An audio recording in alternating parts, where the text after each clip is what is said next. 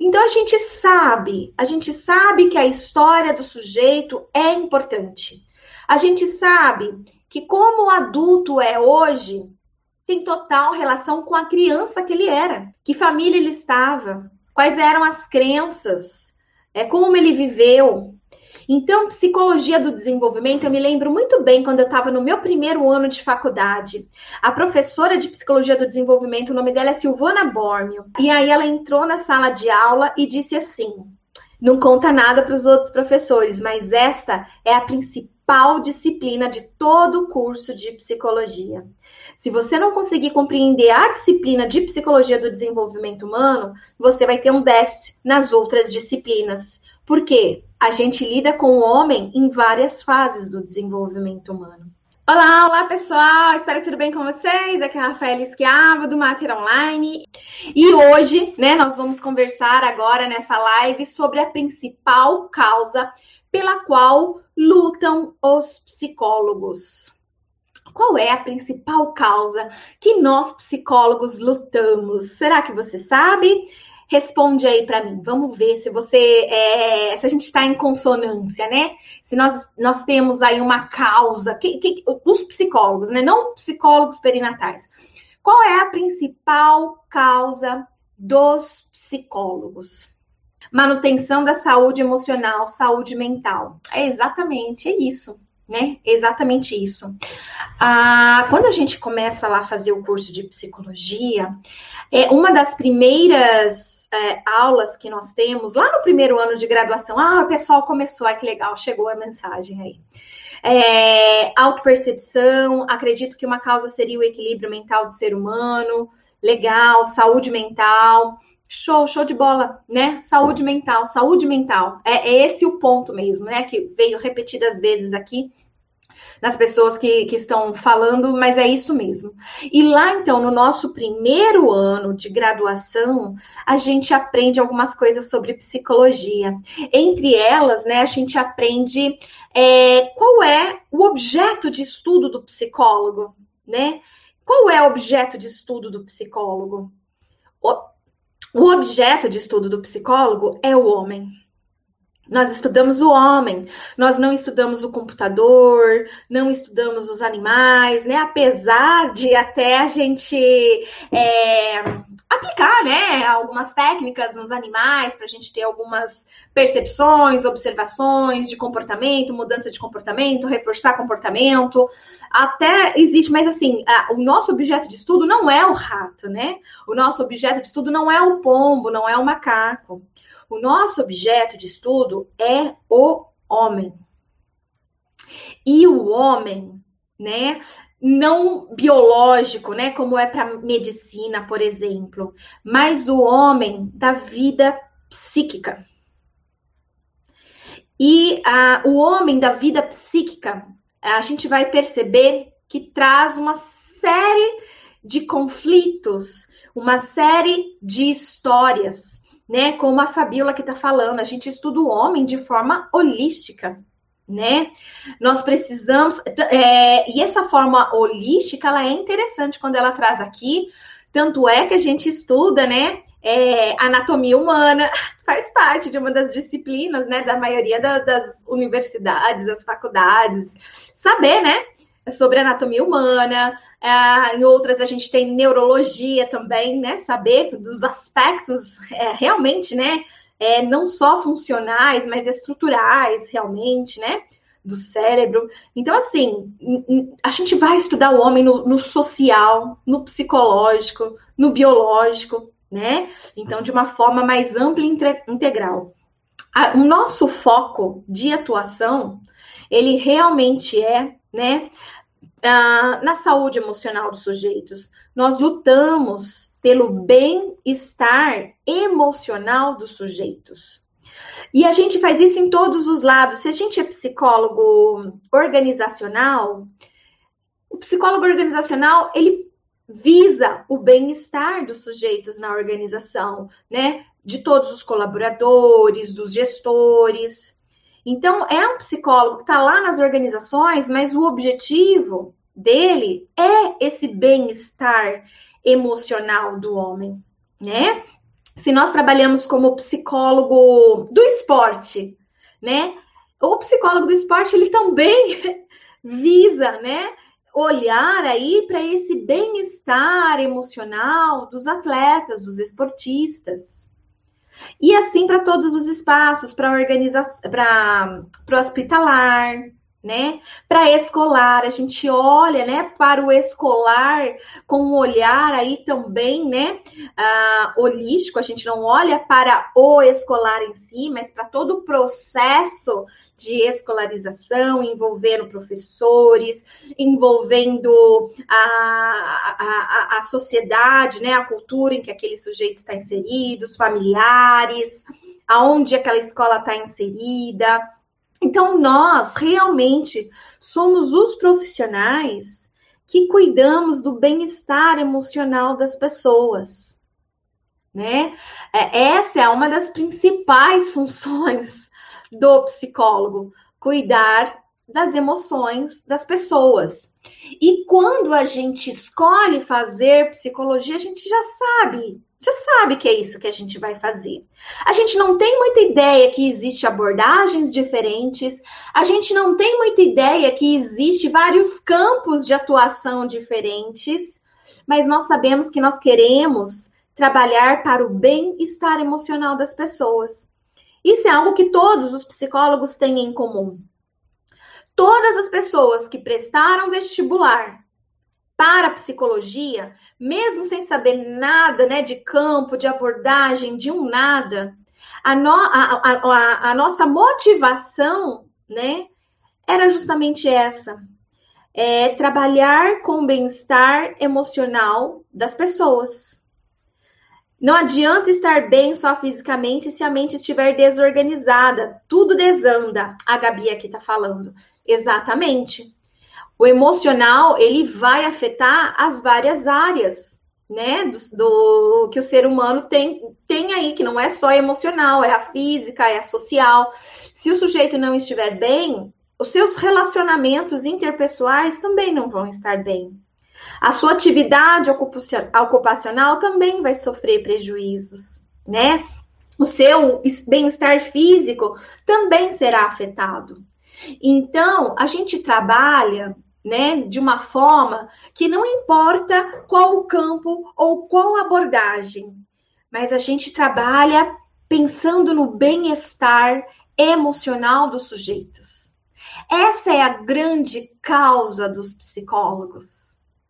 Quando a gente escolhe fazer psicologia, é isso que a gente tem em mente. E depois a gente vai aprendendo, né, sobre abordagens, campos de atuação, áreas de atuação e todo o resto. Mas a gente é movido por alguns desejos, né, quando a gente escolhe aí a, a graduação que nós vamos cursar. E, e, e, pessoas né, que querem é, aliviar as dores emocionais, que querem promover bem-estar bem emocional para as pessoas, geralmente então vão escolher curso de psicologia, tá? É, aprendemos em psicologia do desenvolvimento o quanto nos anos iniciais é importante para o sujeito, né? Para o seu desenvolvimento, é, para o seu bem-estar psicológico. Então, assim, é, se nós temos essa grande causa que é lutar pela, pelo bem-estar emocional dos sujeitos. E quando a gente estuda psicologia do desenvolvimento humano, a gente aprende lá que uh, os anos iniciais, né, eles são extremamente importantes, né? A gente vai aprender sobre vulnerabilidades, sobre resiliência, né, lá na disciplina de desenvolvimento humano, e a gente vai entender muito que, olha, um sujeito que nasceu em contexto de violência, sofreu violência, né? Não recebeu afeto, não recebeu carinho, isso fica marcado na história desse sujeito. E, e ao ficar marcado na história desse sujeito, conforme ele vai crescendo, essas coisas vão sendo reflexo essas crianças elas vão tendo dificuldades de aprendizagem, dificuldades de relacionamento. Quando chega na adolescência, né, a gente tem aí também é, aqueles de maior vulnerabilidade, de maior risco, que às vezes vão também para um lado é, não tão bom assim, né? Digamos, né? É, vão às vezes cometer alguns crimes, pequenos delitos, enfim, né? E a gente vai se tornando adulto. É, a gente, a gente sabe a gente sabe, né, que eh, existem os determinantes sociais da saúde, né? Assim como existem os determinantes sociais da saúde mental. Pessoas que receberam afeto e carinho no início da vida, há uma alta probabilidade dessa pessoa conseguir desenvolver, né, emocionalmente bem nos próximos anos. Vai conseguir lidar bem com os conflitos, porque não existe vida perfeita para nenhum ser humano, né? A vida, ela é feita de conflitos. A vida, ela é feita de desafios. A vida, ela é feita de altos e baixos. Mas nós podemos ou não ter alguns fatores de proteção ao longo do nosso desenvolvimento que vão então uh, permitir que a gente possa lidar melhor ou não com os conflitos. Ninguém nasce com resiliência, ah, é um dado genético a pessoa ser resiliente. É uma, é uma mistura, né? Daquilo que eu trago, mas também da minha história. Se no meu meio eu não tenho nenhum fator de proteção que eu possa me apegar, como que eu vou ser resiliente? Se o mundo que me foi apresentado, eu não tive nada de fator de proteção. Né? Então a gente sabe, a gente sabe que a história do sujeito é importante. A gente sabe que como o adulto é hoje, tem total relação com a criança que ele era. Que família ele estava, né? Quais eram as crenças, é como ele viveu, então, psicologia do desenvolvimento, eu me lembro muito bem quando eu estava no meu primeiro ano de faculdade. A professora de psicologia do desenvolvimento, o nome dela é Silvana Bormio. Uh, e aí ela entrou na sala de aula e disse assim: não conta nada para os outros professores, mas esta é a principal disciplina de todo o curso de psicologia. Se você não conseguir compreender a disciplina de psicologia do desenvolvimento humano, você vai ter um déficit, né, nas outras disciplinas. Porque a gente lida com o homem em várias fases do desenvolvimento humano, né? A, a gente precisa trabalhar, né? Independente do campo que a gente for atuar, independente da abordagem que a gente for escolher, com a história de vida do sujeito e que tem a ver com desenvolvimento. E aquilo ficou marcado, sabe? E eu levei a sério, ficou marcado que até hoje eu me lembro. Isso foi no ano de 2001 tá? E ficou marcado tão forte, e, e, e eu pude perceber realmente a importância da, da, psicologia do desenvolvimento, que eu me tornei uma psicóloga do desenvolvimento humano. Fiz o meu mestrado, meu pós-doutorado em psicologia do desenvolvimento humano. Em todas as universidades que eu ministrei aulas, né, que eu era contratada, que eu fui dar aula, sempre me convidavam para ser professora de psicologia do desenvolvimento humano. E assim como aquela professora em 2001 entrou na sala e falou aquilo, e aquilo ficou marcado para mim, e eu entendi que de fato realmente era uma disciplina extremamente importante para poder entender todas as outras, eu também comecei a falar a mesma coisa para os meus alunos. Todas as vezes que eu entrava para ministrar uma aula universitária, né, eu, é, em psicologia do desenvolvimento humano, eu falava a mesma coisa. Essa é uma disciplina que todo psicólogo precisa entender. É a, é a mais importante, né? De base, para que todas as outras possam fazer sentido. E aí, então, quando nesses primeiros anos o sujeito, então, é exposto às adversidades, a gente já sabe que as chances, né, que ele apresente problemas de ordem emocional, elas vão aumentar elas vão aumentar. Isso já é um consenso.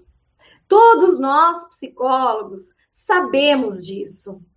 Né? E, e, a gente, quando vai atender os nossos clientes, geralmente é, a gente atende clientes já adultos, né? E a gente começa a investigar a relação desses clientes com os pais, né? A, a, a história dele, porque é, dependendo da abordagem, né? A gente vai analisar uma coisa diferente, né? Tem gente que vai analisar crenças, tem gente que vai é, investigar o que, que pode ter acontecido no passado e foi lá para o inconsciente, ficou recalcado, né? E por aí vai, né? As relações e tudo mais.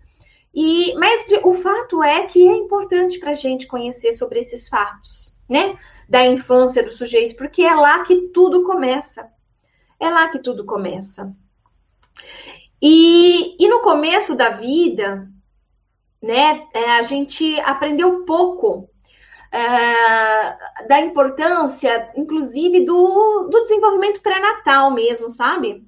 Lá quando a gente estuda LMB ou Papalha, né? Não sei qual foi o, o livro aí que você estudou, Psicologia do Desenvolvimento. A gente aprende meio que superficialmente sobre o desenvolvimento fetal, né? A gente vê um pouquinho sobre, olha, na semana X ele começa a ter a, a, audição desenvolvida, tal tato, né? A gente aprende sobre os órgãos dos sentidos, né? É, os milímetros, quanto que a criança cresce, sabe? Umas coisas não, não psicológicas de fato, né? Mas de, de 40 anos para cá, a gente começou sim a estudar o feto, principalmente porque surgiu aí uma tecnologia chamada ultrassom, e o ultrassom, inclusive, permitiu aos psicólogos também estudar o comportamento e a psique de fetos. A primeira a estudar a, o psiquismo, né, é, em relação à personalidade, se feto tem personalidade ou não, né, se a personalidade depois que o bebê nasce ou vem de antes, foi uma, uma psicanalista chamada Alessandra Piontelli. Alessandra Piontelli, ela descobriu que os nossos padrões de comportamento e de personalidade, eles já são traçados, moldados, apresentados desde a nossa vida fetal. Eu não sei se você sabia disso ou não, mas isso seria extremamente importante que a gente aprendesse na faculdade. Esse é um conhecimento extremamente importante, é muito significativo. E essa Alessandra Piontelli, ela investigou não só, né, o desenvolvimento psicológico do feto, como acompanhou num estudo longitudinal até essa criança completar três anos. Então, antes de nascer, no momento do nascimento e até três anos dessa criança. E ela conseguiu identificar que os padrões de comportamento que a criança apresentava enquanto feto se manteve, tá? No, até os três anos do, do, do pós-parto. É um livro chamado De Feto à Criança. Para quem ficou interessado e conseguir encontrar o livro, não é um livro mais que você encontra em lojas, né? Você vai encontrar em sebo. Ele é um livro um pouco caro também hoje, por ser mais raro, tá? Mas fica aí, para quem quiser, né, tiver interesse, chama De Feto à Criança. E a autora é Alessandra Piontelli. E aí, dessa descoberta, sabe, vieram outros também investigar cada vez mais, né? O psiquismo que acontece no feto, né? Desde fetos, comportamentos fetais. E a gente começou a observar também os comportamentos no bebê. Existe uma outra autora chamada Miriam Seger, que estuda muito né, o comportamento dos bebês é, o que o corpo do bebê fala, o que, que sabe, inclusive é, é possível usar técnicas de fala com o bebê quando os bebês apresentam alguns sintomas. Então, o fato é que a gente aprendeu muito pouco né, a respeito de fato desses primeiros anos de vida da criança, é, de uma vida psíquica, de uma vida psíquica que existe, tá? a gente ficou muito mais em observar a motricidade, a linguagem, a cognição, né? A desenvolvimento motor, autocuidados.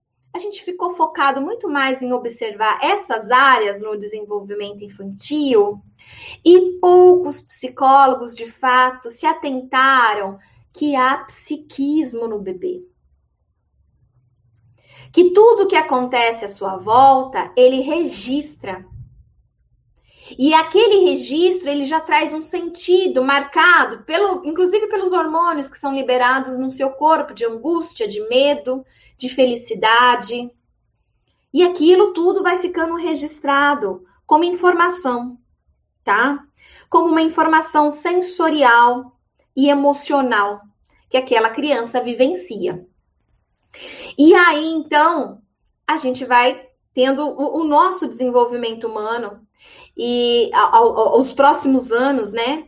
E que sim, se essa criança ela foi bem recebida, teve afeto, cuidado, zelo, essa criança ela tende a ter uma boa saúde emocional ao longo da vida. Ela tende a ter é, mais ferramentas para lidar com os conflitos e resolver problemas. Já aquelas crianças, né, que tiveram é, problemas em cima de problemas, dificuldades em cima de dificuldades, né, poucos fatores de proteção, elas ficam mais vulneráveis e com isso elas têm também menores chances de ter uma saúde emocional mais próxima da adequada. A gente tem na população hoje brasileira, cada cinco pessoas, uma apresentando algum tipo de problema de saúde mental, tá? A cada cinco pessoas, uma. E quando a gente vai ver a história, né, das pessoas, a gente sempre percebe, né, que tem lá uma história familiar, que tem lá uma história forte. Alguns dão uma certa importância para isso, estou falando de psicólogos, né? Outros nem tanto. Outros usam apenas como um roteiro de anamnese, né? Ah, eu aprendi na faculdade que eu tenho que fazer essas perguntas, eu faço, mas fica ali e eu não sei muito bem o que fazer com aquilo. Isso acontece. Mas o fato é que fazer uma anamnese bem feita, né, estudando inclusive os anos iniciais de vida desse sujeito, quando ele consegue responder, ou pelo menos que a gente consegue, né, por meio das falas dele, a gente consegue ter uma certa suspeita, né? Isso faz diferença. Então, cuidar de pessoas no início da vida é extremamente importante pela principal causa pela qual nós psicólogos lutamos, que é para o bem-estar emocional dos sujeitos, tá? Ah, quando a gente então atende lá os adultos e a gente fica focado nesse passado deles, né? Investigando, a gente tenta ali ressignificar com algumas técnicas, a gente tenta trazer para eles né, algumas ferramentas para que eles possam lidar melhor com os conflitos da vida e tudo mais. A gente tem técnicas e a gente aplica essas técnicas.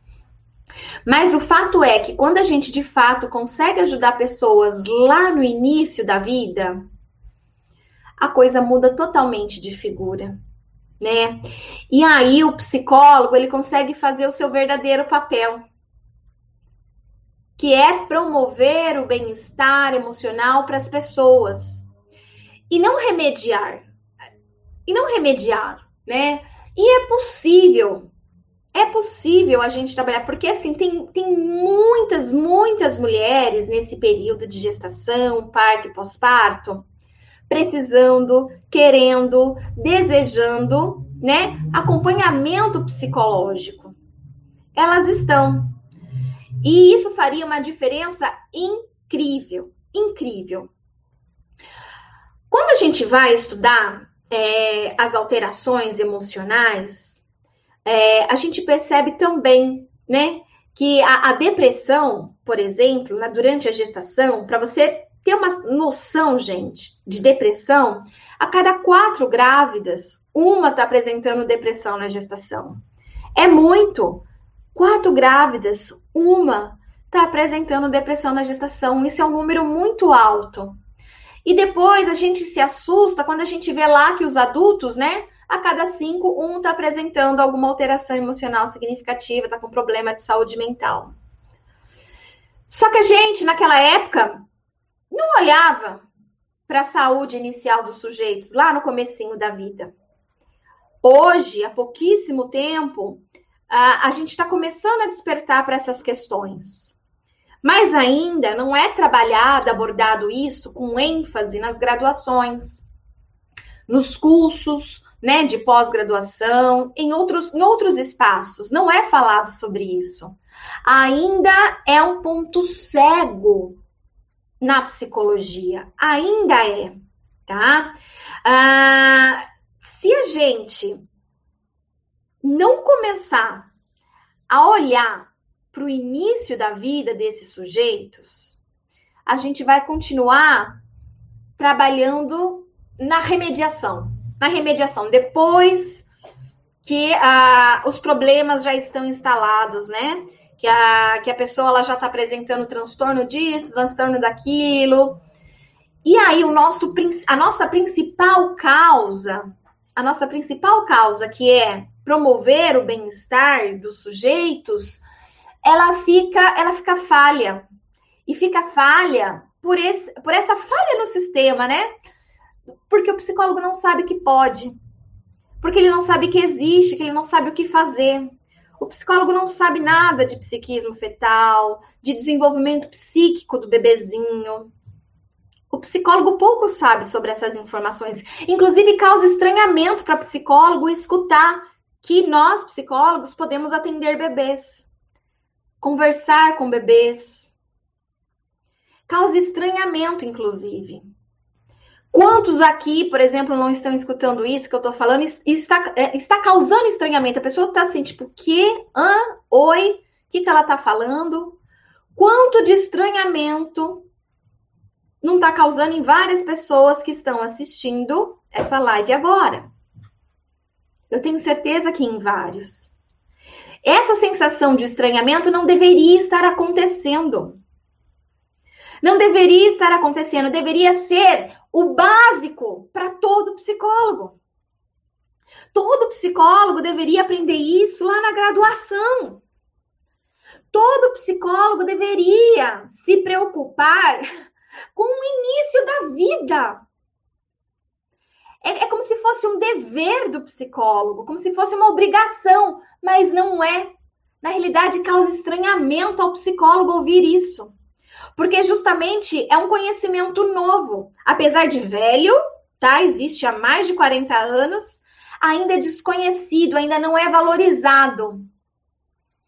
E aí é perverso demais também eu pensar que isso está sendo mantido em segredo, porque é, traz mais dinheiro para o psicólogo atender ou, é, pessoas adultas que já trabalham e conseguem pagar pelas suas consultas, do que os bebês, coitados, que não conseguem nem falar e nem sabem que existe psicólogo para solicitar qualquer tipo de ajuda, né? Seria perverso também eu pensar que, que é isso que está acontecendo.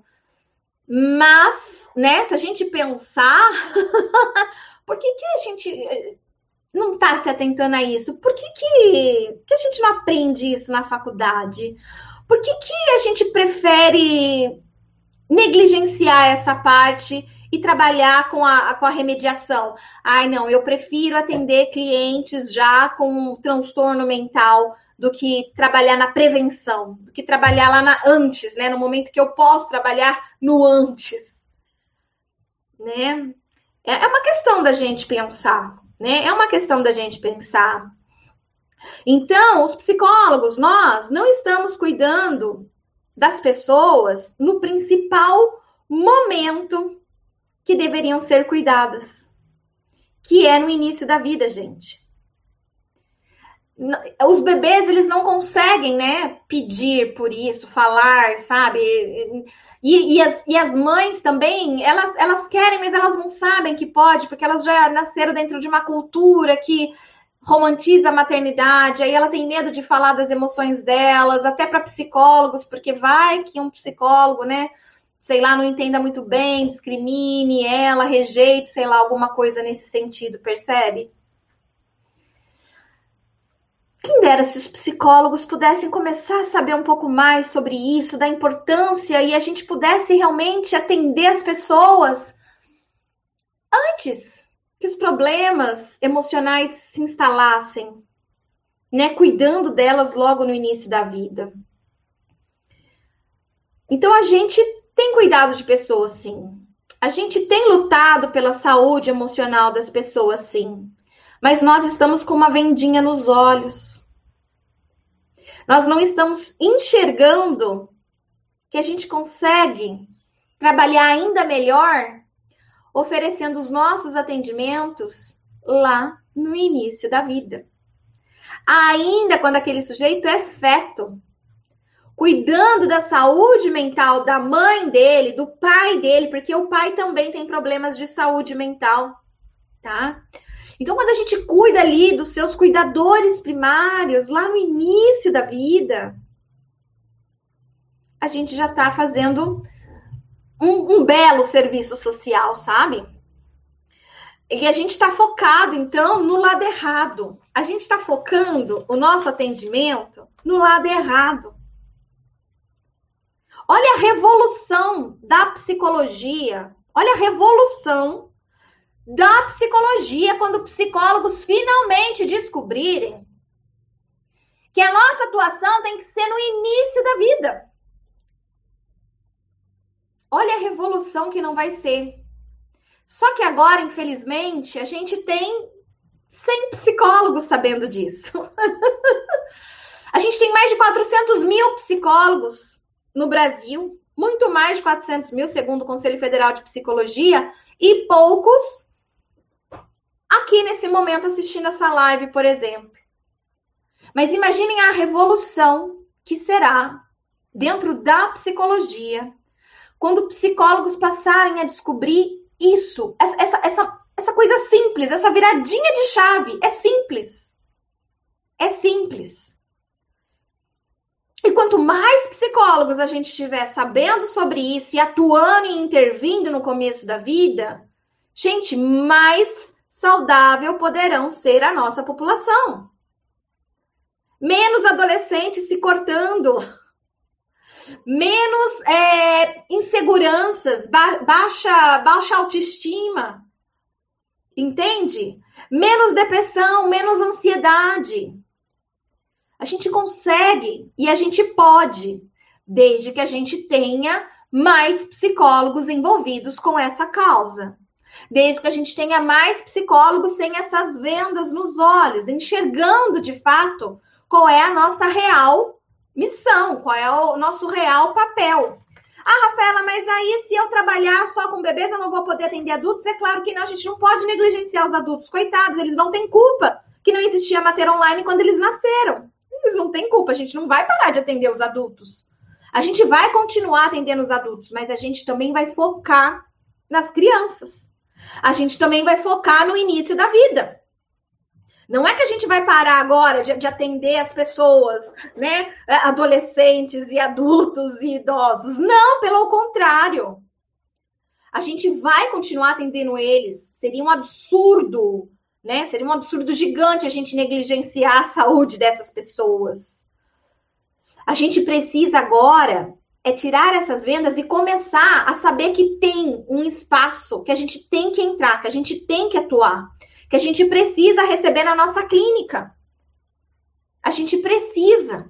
Então, isso é muito importante, tá? A gente precisa, enquanto psicólogos, ter essa responsabilidade social. Lá no nosso código de ética está dizendo que o psicólogo ele tem que ter responsabilidade social e as pessoas confundem isso com é, cobrar preço, valor social. Alguns psicólogos confundem lá o que está escrito no nosso código de ética de responsabilidade social que o psicólogo tem com cobrar valor social do, dos clientes na clínica. Cara, não é isso que está dizendo lá. Ela está dizendo de um compromisso social que a gente tem com a sociedade por um mundo melhor, de uma sociedade melhor. É isso, é isso que está escrito lá. Não é para cobrar 20 reais, não, não é isso que está escrito lá. Lá está dizendo que a gente tem um compromisso social.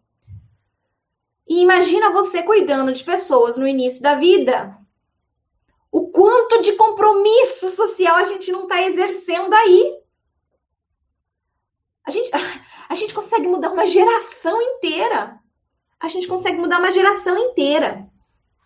Aqui no nosso manual, né, do. Ops, é. o nosso manual de orientações, tá? O meu, o meu CRP é de São Paulo, tá? 06. Então eu recebo aqui, tá na página 22 para mim, tá? Mas tem um desse também na internet para os psicólogos e tal, e, e que tá lá na página 24. Depois, quem quiser, todo psicólogo recebe isso aqui, né, em casa. Então dá uma procurada onde está o seu. Aí aqui no meu tá na página 22.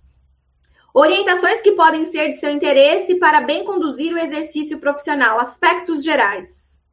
Respeitadas as condições legais para o exercício profissional e para que esse exercício paute-se em condições teóricas, técnicas e éticas desejadas, é fundamental o profissional estar sempre atualizado. Atualizado. Você que está aqui nessa live, você está se atualizando. Olha que benção. Olha que benção, parabéns, você está se atualizando. Sabe por quê? Isso aqui é conhecimento atualizado. Isso aqui é um conhecimento que não tem na graduação. São raros e muito sortudos aqueles estudantes de graduação que conseguem ter esse conhecimento que eu estou passando agora aqui para vocês. Mas muitos de vocês não tiveram isso na graduação. Então, isso aqui é uma atualização. Então, parabéns, porque vocês já estão no caminho correto, já estão se atualizando. Isso significa que o psicólogo deve buscar permanentemente, permanentemente, manter-se informado em nível teórico e técnico, por meio de leituras, cursos, participação em eventos, contatos com profissionais da área, supervisão e outros meios. Tá? Então, quer dizer, isso aqui é informação de ponta que eu estou trazendo para vocês que faz total revolução na história da psicologia. Faz total diferença na história da psicologia. Isso é conhecimento atual e que nós precisamos compartilhar com mais psicólogos, porque senão a gente não consegue, né? Só, as, só a gente aqui que está assistindo essa live não consegue é, fazer toda uma transformação que é necessário, que é preciso, tá? O psicólogo, lá no, no nosso código de ética, tá? Tá escrito assim: o psicólogo trabalhará visando promover a saúde e a qualidade de vida das pessoas e das coletividades e contribuirá para a eliminação de quais, quaisquer formas de negligência, discriminação, exploração, violência, crueldade e opressão. Isso aqui tá falando do que, gente? Responsabilidade social que a gente tem de cuidar de pessoas no início da vida. Sabe?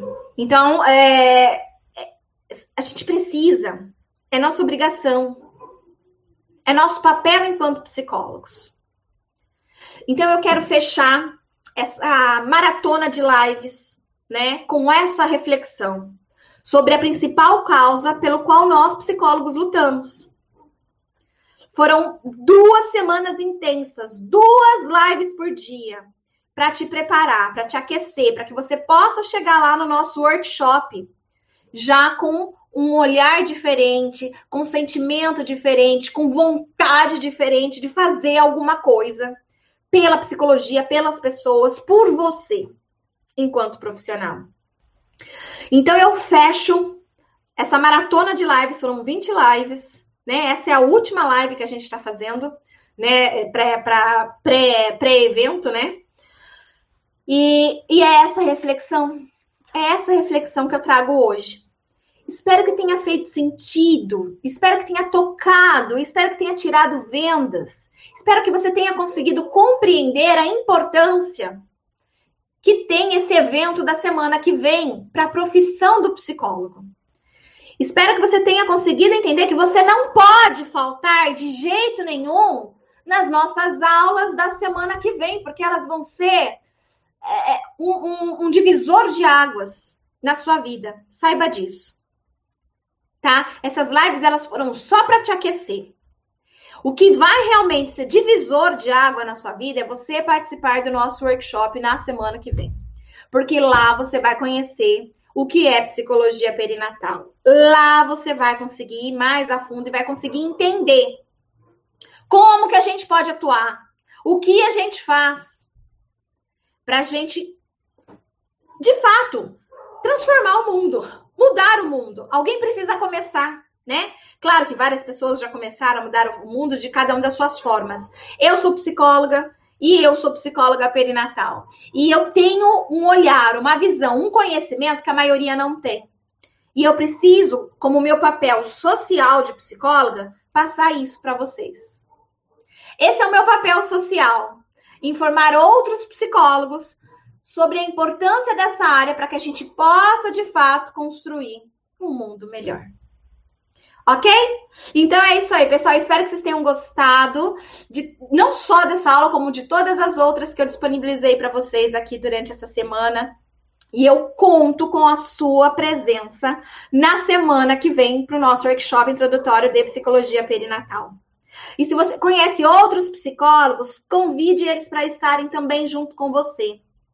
Porque vai ser um marco na história do Brasil. Vai ser um marco. E eu quero que você esteja lá presente. E se você puder, chame mais psicólogos para estar presente com você. Porque é uma questão de luta. É uma questão da gente realmente fazer algo diferente. Porque podemos e devemos. Beijo, tchau, tchau.